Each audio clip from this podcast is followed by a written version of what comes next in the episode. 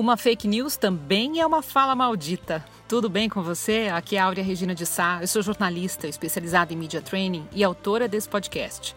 Por causa do inquérito que investiga ataques e fake news contra ministros do STF, o Twitter bloqueou as contas dos investigados Alan dos Santos e Sara Giromini. Nos perfis do blogueiro e da ativista aparecem mensagens informando que as contas foram bloqueadas por decisão da Justiça do Brasil. Outra notícia que se refere a fake news na semana passada vem a partir da deputada federal Carla Zambelli, que divulgou um vídeo de promoção ao presidente da República em que aparecem várias mensagens pró-Bolsonaro, todas vinculadas ao Nordeste. A peça termina com a hashtag Nordeste com Bolsonaro, mesmo com todas as pesquisas já divulgadas mostrando grande rejeição da região ao presidente. Na eleição de 2018, Bolsonaro não venceu em nenhum estado nordestino. E como a campanha presidencial nunca termina, né, o movimento agora é de tentar recuperar a imagem. Será que dá? Mas a mensagem de que o Nordeste está com Bolsonaro não é a única inconsistência do vídeo, não. A trilha sonora Chic Chic, que exalta a cultura popular nordestina, foi usada sem autorização. José Miguel Wisnik, um dos autores da canção, junto com Tom Zé, gravou um vídeo em repúdio ao uso indevido do material.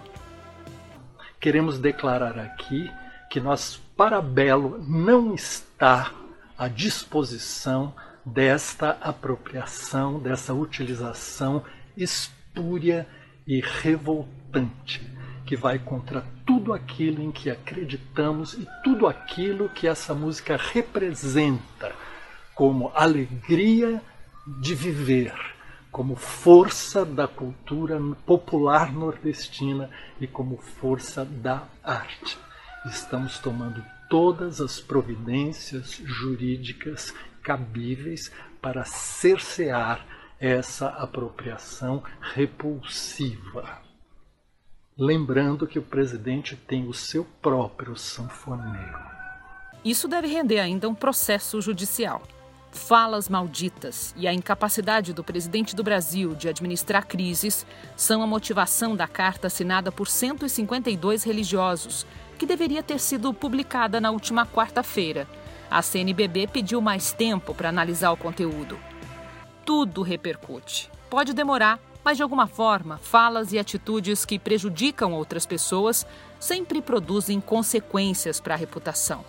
Parece um novelo você puxa um pedacinho e muito mais daquele fio vai aparecendo, vai se mostrando. Isso aconteceu com o tal desembargador que mora em Santos, no litoral de São Paulo. Puxa, eu tinha acabado de publicar o último episódio do Fala Maldita no final de semana passado, quando eu vi o vídeo em que ele humilha o guarda municipal depois de ser orientado. O desembargador Eduardo Siqueira. Eduardo Siqueira, qual o Povo bem, e o senhor, tudo calmo? Eu estou aqui com um analfabeto do PMC aqui, um rapaz. Ele falou que. Eu falei, vou ligar para ele, porque eu estou andando sem marca, só estou eu na faixa de praia que eu estou. Ele está aqui fazendo uma multa e ele disse, então eu falei, olha, isso não tem. Eu expliquei de novo, eles não conseguem entender. Aí eu falei, então mas o seguinte, você vai falar com o Dalbel. O Dalbel é que fale comigo, eu não falo com ele. Ele que quiser. Agora o senhor vai manter, cidadão. O senhor falou. Ele liga que, o, senhor, o senhor não é autoridade, o senhor vai falar. Tá vou passar o telefone, Dalbel. Eu não vou falar o celular do senhor. Tem vários aspectos interessantes nessa situação.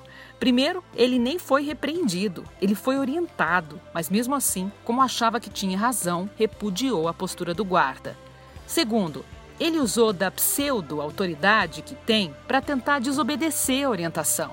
E como uma criança birrenta pediu ajuda para burlar o decreto. Se o secretário para quem ele pediu auxílio tivesse se curvado a esse ato de corrupção, ficaria com a imagem arranhada também.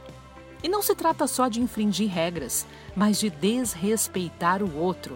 Sabe o que mais? Quem não respeita o outro e resiste em fazer isso, devia ser natural, né? Na verdade, nem respeita a si mesmo.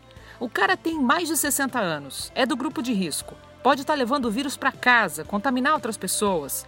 Tem que ser muito crente de uma ideologia anticientífica para achar que tem razão agindo assim.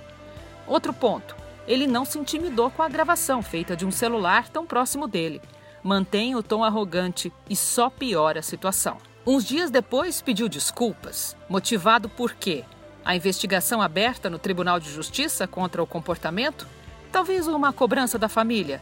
O fato é que a atitude pública que o servidor público teve abriu uma porta, ou melhor, escancarou, né, melhor dizendo, para outras ações desse senhor. Eu me lembro bem de quando as câmeras de segurança começaram a se espalhar e onde a gente ia tinha sempre uma plaquinha. Sorria, você está sendo filmado. Hoje em dia todo mundo tem uma câmera na mão, mas o objetivo não é a segurança, e sim a sua forma de exposição.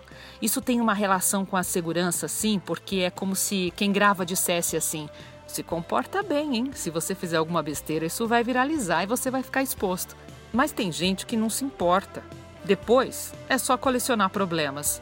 Outra que ficou famosa por uma atitude parecida à do desembargador foi uma advogada sem máscara andando na rua, flagrada por uma equipe da Band. Ao ser cobrada por estar sem o equipamento de proteção, ela disse: Não vou usar máscara, não vou falar, sou advogada, meu amor. Puxa, novidade da ciência, hein? Os advogados devem ser imunes ao coronavírus. Agora, quem vai querer contratar essa advogada se ela não faz nem o mínimo, que é se cuidar e preservar o outro? Imagine como ela deve cuidar dos processos. Cada um de nós cria a nossa reputação. E não precisa nem ter uma câmera ligada, não. Na família, entre os vizinhos, no ambiente de trabalho, cada um de nós cria a própria imagem. Alguns aprendem porque têm consciência, respeito, empatia. Outros, só pela dor mesmo pela dor da multa, do desgosto dos amigos, a perda de um emprego. As lições sobre isso estão na internet todos os dias. Algumas delas são mostradas aqui no Fala Maldita. Para quê? Para expor as pessoas? Se você já ouviu episódios anteriores, me ouviu falar que não. Afinal, essas pessoas já ficam bem expostas pelas redes sociais. O objetivo aqui é lembrar sobre as consequências de falas e atitudes malditas que podem se tornar malditas.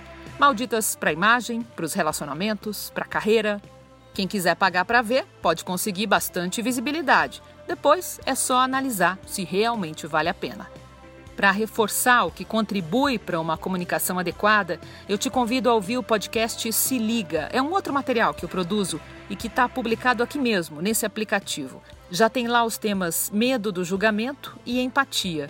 Ao longo dos episódios, que são quinzenais, eu vou abordar outros assuntos que ajudam a construir uma comunicação genuína, respeitosa e autoconfiante. Esse episódio do Fala Maldita foi mais enxuto hoje. Eu ainda estou sentindo qual é o tamanho adequado para esse podcast. E se você quiser me dar um feedback, pode usar o e-mail falamaldita@aureareginadesar.com.br ou no direto nas redes Instagram, Face, LinkedIn, sempre com o endereço arroba Áurea Regina de Sá. Te desejo uma ótima semana, até o próximo podcast e fique ligado aí nas falas malditas. Tchau!